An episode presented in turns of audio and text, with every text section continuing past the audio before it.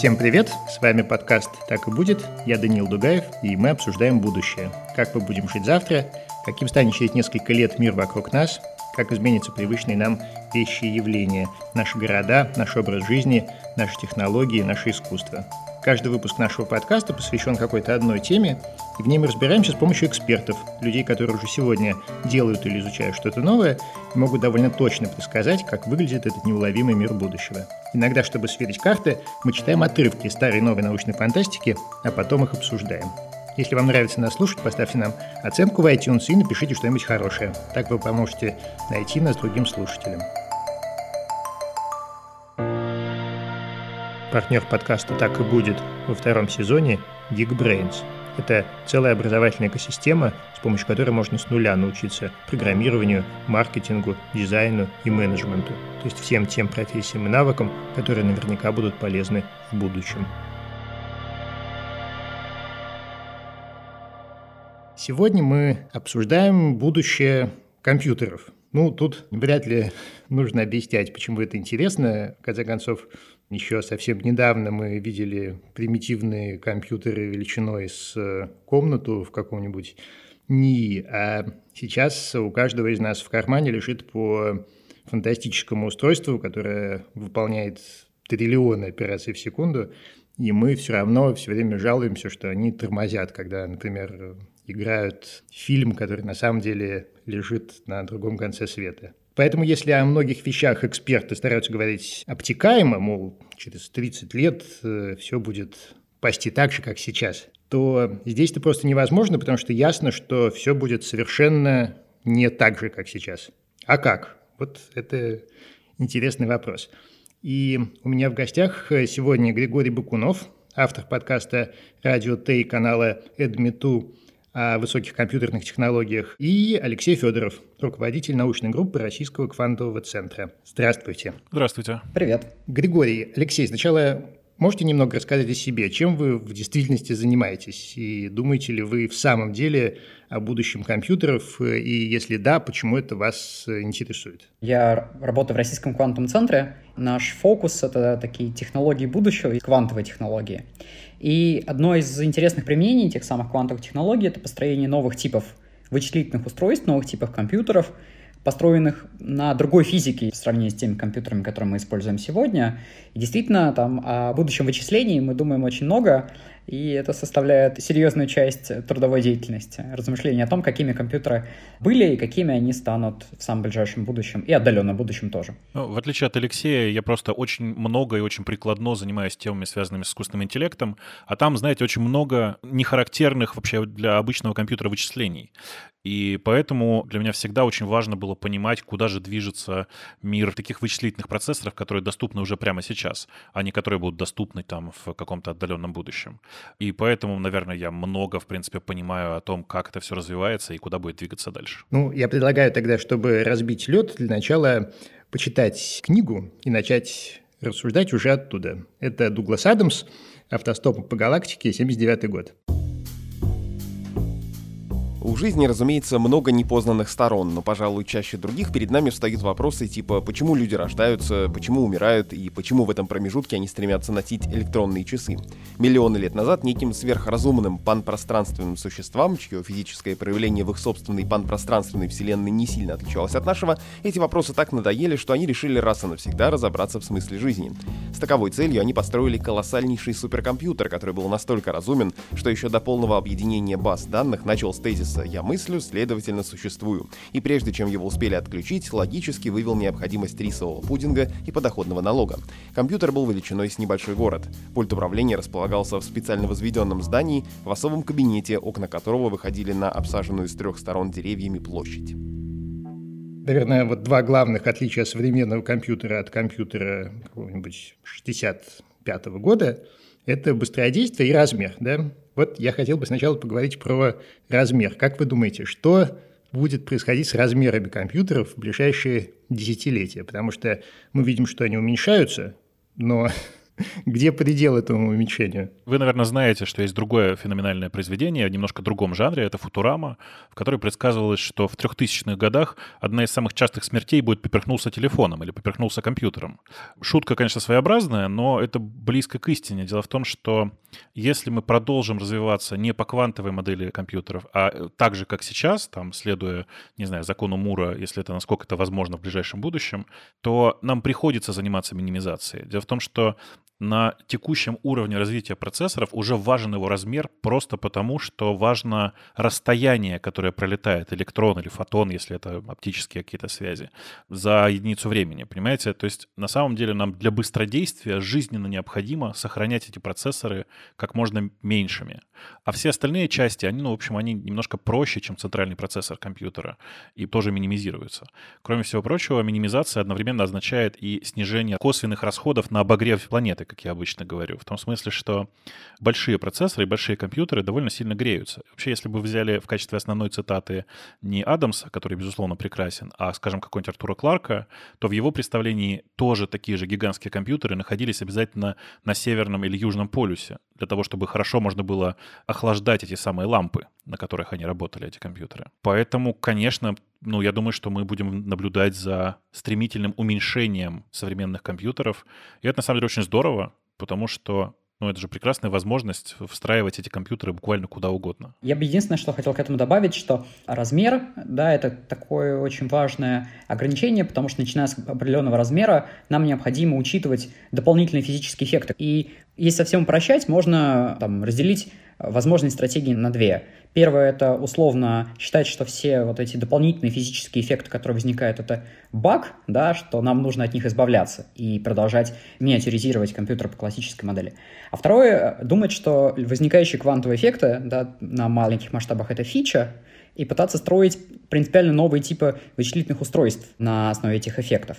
Здесь нет выбора одной стратегии. Здесь, скорее всего, будет делаться и то, и то. И классические компьютеры будут развиваться в этом направлении, и будут строиться принципиально новые типы вычислительных устройств, они, дополняя друг друга, смогут решать более широкий спектр задач. Я думаю, что именно так и произойдет. Мы уже сейчас видим, что есть жесткое разделение между процессорами, давайте скажем так, которые занимаются вычислением в виде таких арифметических операций, условно занимаются перемножением больших матриц, и типичными процессорами, которые нужны для нормальной работы компьютера. Сейчас довольно ярко выделилось разделение между центральным процессором и так называемым графическим, который вовсе не всегда для графики используется. Ничего не мешает нам в дальнейшем будущем мечтать о том, что у нас вместе с графическим процессором появится еще один блок, который называется квантовый микрокомпьютер, который занимается супербыстрыми вычислениями в тех областях, где это необходимо. Друзья, я хотел бы вас предупредить, что у нас все-таки подкаст для нормальных людей, поэтому нам придется в какой-то момент замедлиться и подробно поговорить о том вообще, что такое квантовый компьютер. Но давайте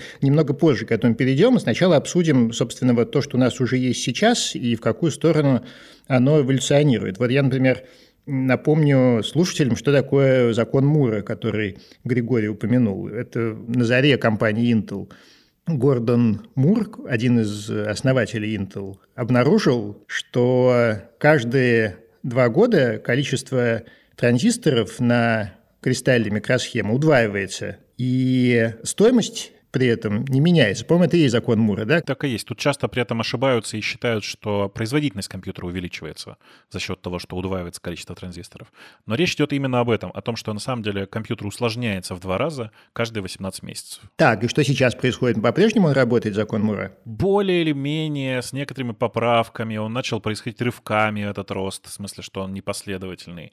Но по-прежнему количество транзисторов удваивается, и вы можете посмотреть, это вот продолжается до 2019 года в 20-м еще не смотрел, но в 19-м оно еще соблюдался. Я видел много статей о том, что закон Мура, собственно, перестал работать.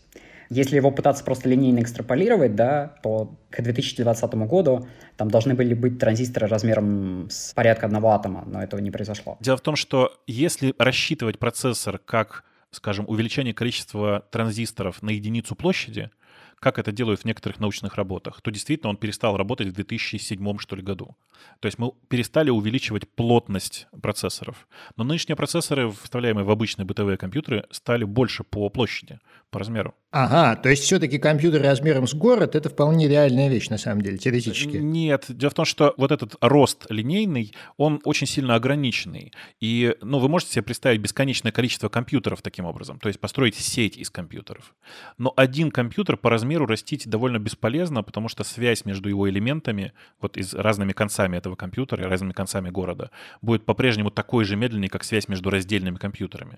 А значит, проще раздельные компьютеры просто строить. То есть как нервная система динозавра. По сути, да. Нервы, в смысле вот эти провода, по которым идет сигнал между разными частями процессора, довольно медленные, во многом упирающиеся в скорость света, будь она неладна.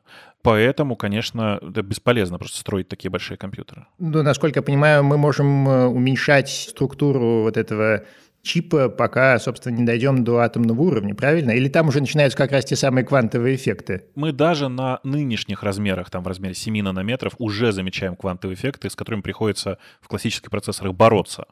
Ну, ни до какого атомного уровня, конечно, мы опуститься пока не можем. А какой сейчас у нас самый маленький чип? Какого он размера? По-моему, что-то вроде квадратного миллиметра, да? Ну вот я знаю самостоятельно хорошо работающий процессор размером 2 на 4 миллиметра. И это полноценный процессор, который, в общем, очень много всего умеет. На самом деле сейчас такие процессоры может выпускать кто угодно, потому что сейчас размер одного транзистора 7 нанометров. Ну хорошо, давайте доведем идею миниатюризации до абсолюта. Послушаем следующую книжку. Это Нил Стивенсон «Алмазный век», 95 год. Лист бумаги имеет толщину примерно 100 тысяч нанометров. В этот промежуток можно вместить около 300 тысяч атомов. Умная бумага состоит из сети бесконечно малых компьютеров, зажатых между двумя медиатронами. Медиатроном называется все, что меняет цвет на отдельных участках своей поверхности. На внешние слои сандвича приходится примерно две трети сечения. Между ними можно поместить структуру толщиной в 100 тысяч атомов. На такую глубину легко проникает воздух и свет, поэтому начинка заключается в вакуоле. Бакминстер-фуллереновые оболочки покрыты покрыты отражающим алюминиевым слоем, чтобы они не схлопнулись все разом, если страница окажется на солнце. Таким образом, внутри пузыря получалось что-то вроде эвтактической среды. В ней-то и располагалась стерженьковая логика, делающая бумагу умной. Каждый из сферических компьютеров соединялся с четырьмя соседями пучком гибких стержней, идущих по гибкой же вакуумной фуллереновой трубочке, так что страница в целом представляла собой параллельный компьютер, составленный из миллиарда отдельных процессоров. Поодиночке процессоры были не очень сильные, не особо быстродействующие и очень чувствительные к внешней среде, так что обычно работала лишь малая их часть. Но даже при этих ограничениях умная бумага оставалась, помимо всего прочего, мощным графическим компьютером. Интересно, а слушатели понимают, что такое фуллерен вообще? А, не думаю, давайте поговорим об этом. Это такие молекулы, которые представляют собой в объеме очень красивые многогранники, замкнутые. Из них можно действительно представить себе фуллереновую трубку, то есть такую поверхность, которая находится внутри длиннющих фуллеренов. Можно ли сделать такие микрокомпьютеры? Ну, на практике на самом деле можно. Есть довольно забавные ребята, которые пробовали компьютер, который можно посадить на голову мухи. Это уже близко, да, вот к этому как-то. Можно ли уменьшиться еще дальше? Наверное, можно, но тут нужно понимать вот что. Что называть вот этот нанобот, который мы себе представляем, именно словом компьютер, то есть вычислитель в каком-то современном смысле нельзя. Но я тут вот что хочу сказать. Помните, когда-то запустился самый-самый первый э, луноход, который летал на Луну и который доставлялся туда соответствующим там, там реактивным образом. Там использовался компьютер, который умел выполнять полторы тысячи операций в секунду. Это по тем временам было довольно быстро, и это была прям невероятная совершенно история. У меня вот сейчас на руках Apple Watch, который в миллион раз быстрее, при том, что примерно в 500 раз компактнее. Понятно, что если мы дальше будем этот прогресс продолжать, то визуально кажется по этим двум точкам, что мы можем построить компьютер не хуже, чем тот, который отправил первый искусственный какой-то аппарат на Луну, размером буквально там, не знаю, в несколько нанометров. На деле же это не так. Вычислительная мощность резко падает с уменьшением размера вот этого. В первую очередь из-за тех самых квантовых эффектов мы не можем сейчас в нынешнем виде представить себе супер-супер маленький компьютер, который делает что-то значимое. Я, может быть, для слушателей еще одно хотел такое замечание сделать, связанное с э, предсказательной силой э, литературы. Дело в том, что был упомянут фуллерен, да, как один из основных элементов компьютера. Недавний со стороны физики такой серьезный интерес был к построению процессоров на основе графена, да, то есть тоже модификации углерода. Было много интересных экспериментов там про совсем-совсем миниатюрные транзисторы на графене. Можно сказать, что предсказание в какой-то мере оправдалось. Я еще хотел, пользуясь возможностью, обсудить с э, классической стороны закон Мура. Я еще многократно слышал о том, что есть другие законы вычислительные, да, которые показывают производительность, там рост тактовой частоты, и они были экспоненциальными и тоже замедлились. Да, это действительно так, но тут есть важный момент, что производительность одного конкретного процессора замедлилась. Но, скажем, если взять современный какой-нибудь бытовой компьютер, давайте возьмем современный Sony PlayStation, в нем сотни таких маленьких процессоров, каждый из которых, в принципе, может быть медленным, в смысле, может быть не очень быстрым. Но если вы умеете работать параллельно, то есть сказать, что ты, пожалуйста, занимайся управлением памятью, а ты, пожалуйста, занимайся отрисовкой вот этого маленького кусочка экрана, а ты распределяй задачи между остальными, то нет никакой проблемы в уменьшении роста производительности каждого отдельного процессора. Ага, то есть компьютер величиной с город возможен. По-прежнему нет, но если вы обратите внимание на размеры PlayStation, то они постепенно растут. Скажем, четвертая была больше, чем третья, а пятая больше, чем четвертая. Ровно по этой причине. Я бы еще хотел э, напомнить о том, что есть точка зрения, которая заключается в том, что закон Мура на самом деле в наше время вполне соблюдается, будет соблюдаться дальше, просто он понемногу перешел в плоскость облака. Вот, например, к вопросу о том, сколько занимают место современные графические процессоры. Вот я, например, пользуюсь самой современной графической картой из доступных на рынке, это экспериментальные карты NVIDIA. Но я не знаю ни как она выглядит, ни сколько она весит, ни сколько занимает места, ни сколько потребляет энергии, ни сколько выбрасывает тепла, потому что на самом деле она принадлежит облачному сервису GeForce Now, и где находятся все эти дата-центры, я не имею ни малейшего понятия. Знаю, что где-то на северо-западе и в Европе. Это же на самом деле похожая история. То есть где-то находятся распределенные процессоры очень мощные, которые вместе дают эффект, равный вполне эффекту просто единого суперкомпьютера у меня на столе. Я думаю, что он просто тесно связан с тем, как вы точно формулируете закон Мура. Его просто зачастую могут искажать там в угоду какому-то эффекту. Там говорят о том, что действительно растет там не какие-то физические параметры, типа размера там, или плотности, да, которые хорошо измеримы. Там у вас больше становится год от года доступные вычислительные мощности. Но это как бы можно там каким-то образом пересчитать из закона Мура, но это будет отхождение от оригинальной формулировки, поэтому тут какой вопрос задать, такой ответ и получить. Ну ладно, поехали дальше. Йен Макдональд, Бразилия, 2007 год. Вот что в итоге Эдсону удалось понять. ФИА была частью исследовательской группы, которая использовала главный квантовый компьютер в университете Сан-Паулу для изучения мультиверсного экономического моделирования, связывая множество кубитов. Это, насколько понимает Эдсон, какой-то термин. В таком количестве вселенных, что система обладала примерно тем же числом элементов, что и реальная экономика. Но, как говорит мистер Персик, если сложность модели и того, что она моделирует, одинаково, то разве есть между ними какая-то значимая разница? В мире ФИИ, похоже, технология свернула на иную дорогу где-то в конце десятых 20-х, начале 20-х, пока вселенная Эдсона решала проблемы процессоров и микросхем, которые уменьшились настолько, что ключевыми элементами в них стали квантовые эффекты, родной дом Фи научился использовать в качестве процессоров белки и вирусы полуживые компьютеры, которые можно было вытатуировать прямо на заднице в противовес крутым айшедам и постоянной необходимости разрабатывать все более сложные защитные коды для удовлетворения всеведущего города, страдающего паранойей. Так, ну вот, это, как вы понимаете, некоторая крайность квантовых вычислений. В общем, раз уж мы все время говорим о квантовых компьютерах, все время их упоминаем, давайте, наконец, объясним слушателям, что это такое и чем они отличаются от компьютеров классических. Квантовый компьютер. Устройство, которое задействует в ходе вычисления эффекта квантовой физики, который отличается от эффектов классической физики. И теперь необходим пример задачи, которую квантовый компьютер решит лучше, и надо пояснить почему. Первое очень очевидное применение – это моделирование других квантовых систем. Например, там материалы, какие-то биологически активные компоненты, химические реакции – это взаимодействие квантовых объектов между собой. И их тяжело моделировать при помощи классических компьютеров – и естественным образом использовать одни квантовые системы, чтобы рассчитывать другие квантовые системы. Вот это одно из применений создания материалов с какими-то интересными для нас свойствами. Например, высокотемпературных сверхпроводников, понять которые, используя классические вычисления, крайне сложно. И второе, как оказалось, ряд алгоритмических задач, например, там, поиск по непорядочной базе данных квантовый компьютер может решать с ускорением, или разложение чисел на простые множители. Квантовый компьютер может решать с ускорением. Трудно, не погружаясь в детали алгоритма, сказать, почему так происходит, но интуитивно можно сказать, потому что квантовый компьютер может проверить все возможные варианты ответа быстрее. Ну, тут надо, наверное, пояснить, что, скажем, задача по разложению числа на простые множители имеет э, прямое отношение к алгоритмам шифрования. Действительно, до, наверное, середины 90-х к квантовым компьютерам относились как к некоторой красивой математической идее. А начиная с середины 90-х произошло два очень важных события, которые позволили считать, что квантовые компьютеры могут вообще быть полезными для нашего мира. Во-первых, квантовый компьютер, если появится, он сможет взламывать традиционно используемые криптографические алгоритмы, по крайней мере, часть из них. А второе очень важное событие, которое в 90-е годы произошло, это возникновение квантовых кодов коррекции ошибок.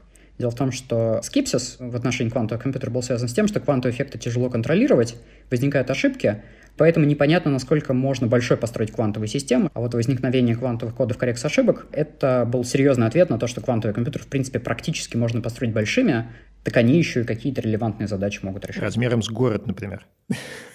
Ну, размером с город сложно, потому что это все-таки квантовые системы принципиально маленькие, да, но большими в том смысле, что там будет достаточно большое количество квантовых объектов, задействованных тех самых кубитов, для решения чего-то интересного. Так, и на какой мы находимся сейчас стадии? Вот уже существуют ведь квантовые компьютеры, да, у них всего несколько вот этих вот кубитов, но они вполне себе построены и даже вроде как работают. Да, я бы сказал, что можно очень условно поделить развитие квантовых компьютеров на три больших истории. Первая — это маленькие прототипы квантовых компьютеров, в котором, скажем, 2, 3, 4, 5, 10 кубитов. Они очень прикольные, с ними можно играться очень красиво, их можно программировать, такие квантовые компьютеры доступны в облачном доступе, они бесценны для всяких экспериментов по науке, но они, конечно, практически не очень полезны, потому что их поведение можно полностью воспроизвести с помощью классического компьютера. Вторая эра, в которой мы недавно все дружно вошли, это так называемая эра нисков – Noisy Intermediate Scale Quantum Devices — это шумные промежуточного масштаба квантовые компьютеры. В них там 50-100 кубитов,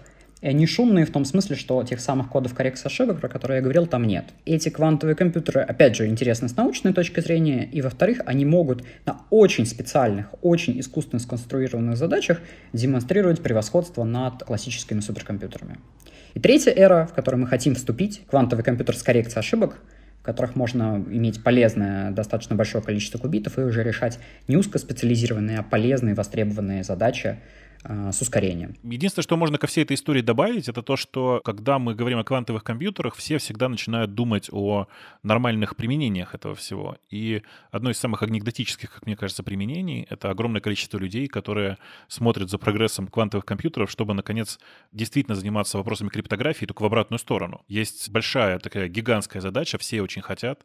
Помните, да, сейчас много было анекдотов на тему того, что вот какой-то человек потерял пароль от флешки, на которой у него лежит много-много биткоинов биткоинов. Или вообще просто подбор ключа к любому кошельку биткоину. Это прекрасная задача, она очень интересная. Нужно просто понимать на современных типичных компьютерах решение задачи подобрать ключик к кошельку биткоина — это примерно 2 триллиона лет. А если взять не обычный компьютер, а квантовый, правда, тут понадобится довольно специфический квантовый компьютер. Компьютер, у которого более 4000 кубитов. Ну, 4000, 4000 кубитов и почти 5 триллионов, э, как по-русски, Тиф или Гейтс. Как Логических операций. Да, так вот, вот этого компьютера будет достаточно для того, чтобы вскрыть подобный кошелечек за какую-то жалкую там миллисекунду, наверное. Сложность только представить себе пока, что мы сможем построить такой суперкомпьютер в ближайшее время. Ну хорошо, а все же как изменится наша жизнь, когда действительно квантовые компьютеры станут доступны? Решим ли мы какие-то ну, более серьезные задачи, чем криптография. Чего мы сможем достичь с помощью квантовых компьютеров? Я бы сказал, что есть три категории приложений. Первое — это научные приложения. То есть с помощью квантового компьютера мы как минимум поймем более точно, как работает наш мир, потому что это колоссальное научное приложение для совершенно различных областей, от физики, заканчивая там биологией, физика высоких энергий, черные дыры, темная материя. Все это можно исследовать будет при помощи такого типа квантовых компьютеров.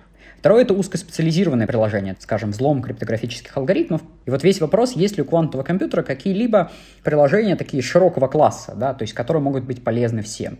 Ну вот э, я бы отметил тут квантовую химию, да, и квантовое моделирование материалов. Это создание, например, катализаторов для востребованных химических элементов более эффективным способом за счет моделирования реакции на квантовом компьютере. То есть фармацевтика, например. Ну и фармацевтика как следующий шаг. Можно промоделировать процесс более эффективного получения аммиака, который нам нужен в удобрениях. Сейчас мы его получаем при помощи алгоритма Гарбера-Боша, на который тратится от 2 до 3% всей мировой энергии. Или вы создали бы новые типы материалов, сверхпрочные, сверхлегкие, высокотемпературные серопроводники, которые позволяли бы передавать нам электричество без потерь.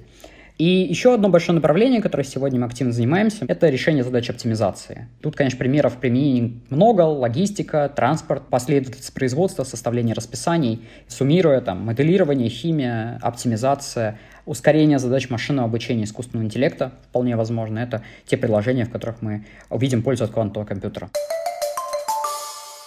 Когда я был маленьким, игра Tetris казалась абсолютной победой искусственного интеллекта. А сегодня где-то строят первые квантовые компьютеры, и мы воспринимаем это как нечто вполне обыденное. Как и 40 лет назад, информатика во всех ее проявлениях остается одной из самых интересных областей знаний, потому что она очень быстро развивается. Если вам кажется, что это ваше, но вы никак не решаете сделать первый шаг, обратите внимание на курсы по программированию от наших друзей из Geekbrains. Новички могут начать с бесплатных однодневных интенсивов.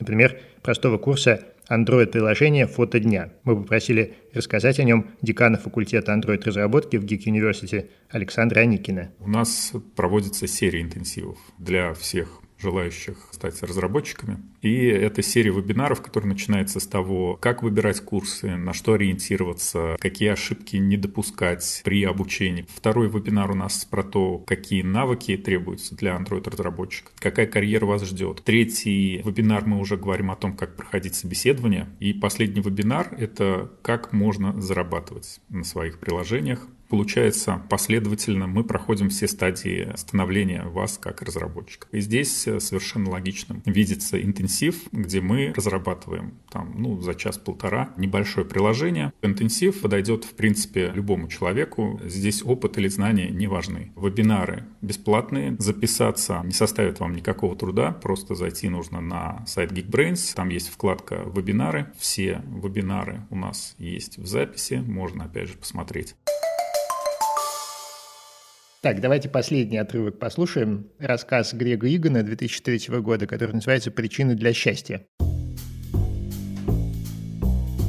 Я слушал доктора Дарни со всем вниманием, на которое был способен, пока она описывала, как работает с пациентами, перенесшими удар. Стандартным лечением в данном случае была пересадка искусственно выращенной нервной ткани, но Дарни вместо этого вводила в пораженный участок полимерную пену специально разработанной структуры. Пена вступала во взаимодействие с аксонами и дендритами окружающих нейронов, а сам полимер был создан таким образом, что служил как бы сетью электрохимических переключателей. С помощью микропроцессоров, распределенных в пене, изначально аморфную сеть-матрицу программировали программировали на общее восстановление функций погибших нейронов, затем настраивали таким образом, чтобы достичь совместимости с организмом конкретного пациента. Доктор Дарани перечислил свои достижения. Восстановление зрения, речи, двигательной функции, музыкального слуха, способности регулировать мочеиспускание и дефекацию. Мой случай, учитывая количество погибших нейронов и синапсов, пока лежал за пределами ее возможностей, но от этого задача становилась только интереснее.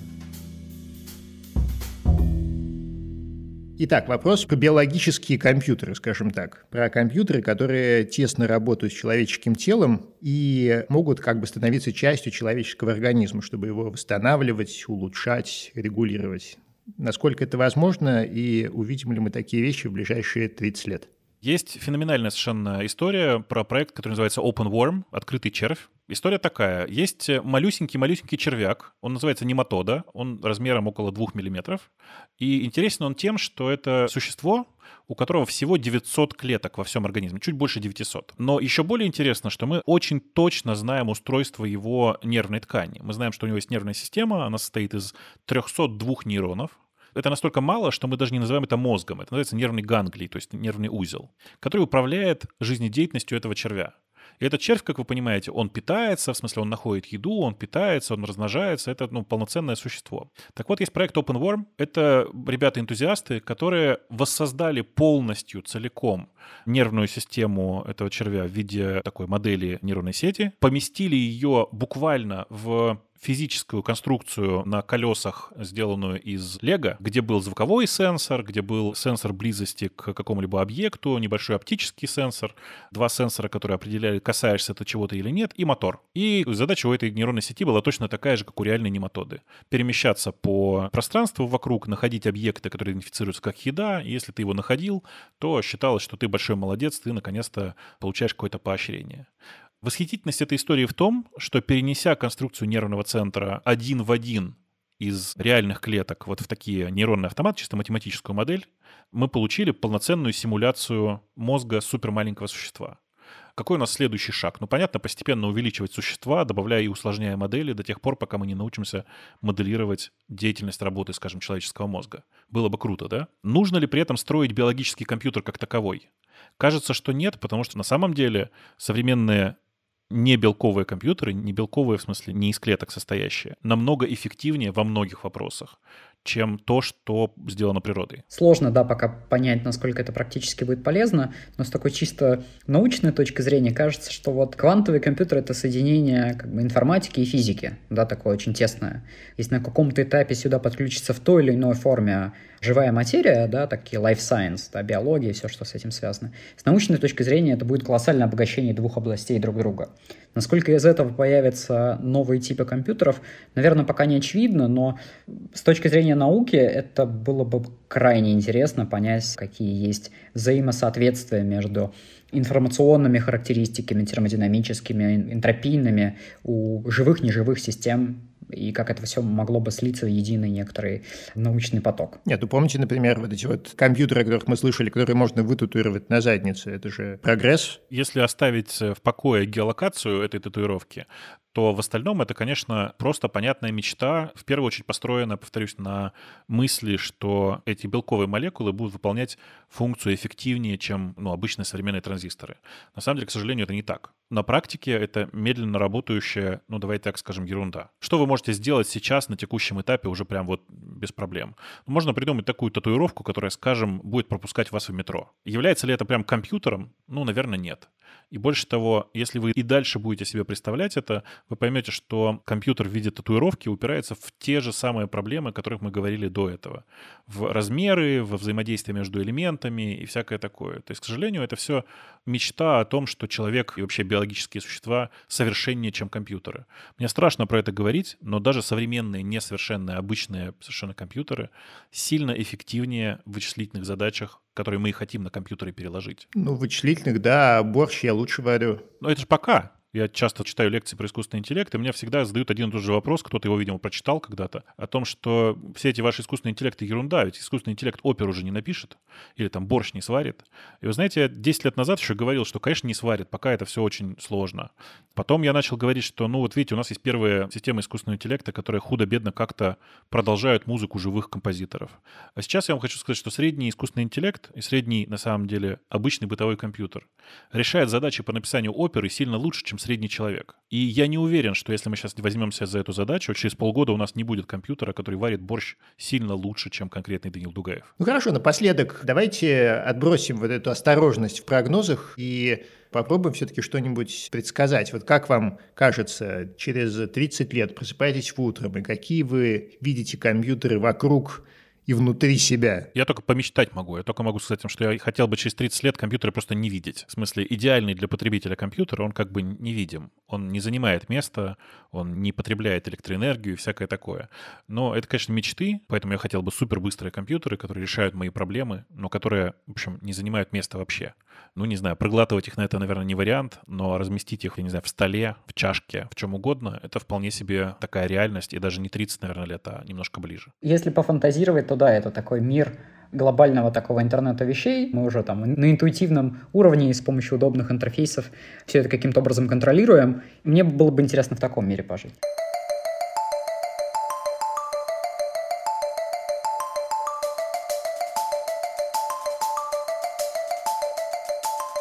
Ну вот, на сегодня все. Это подкаст «Так и будет». Я Данил Дугаев. Подписывайтесь на нас, ставьте нам лайки и звездочки, рассказывайте о нас друзьям и обязательно пишите нам письма по адресу podcastsobaka.meduza.io. А еще загляните на сайт наших друзей из образовательной системы Geekbrains. Ссылку вы найдете в описании этого эпизода на сайте Медузы. Там вы сможете больше узнать об интенсиве Android-приложения «Фото дня», о котором вы сегодня услышали, и обо всех остальных курсах. Их у Geekbrains больше 170.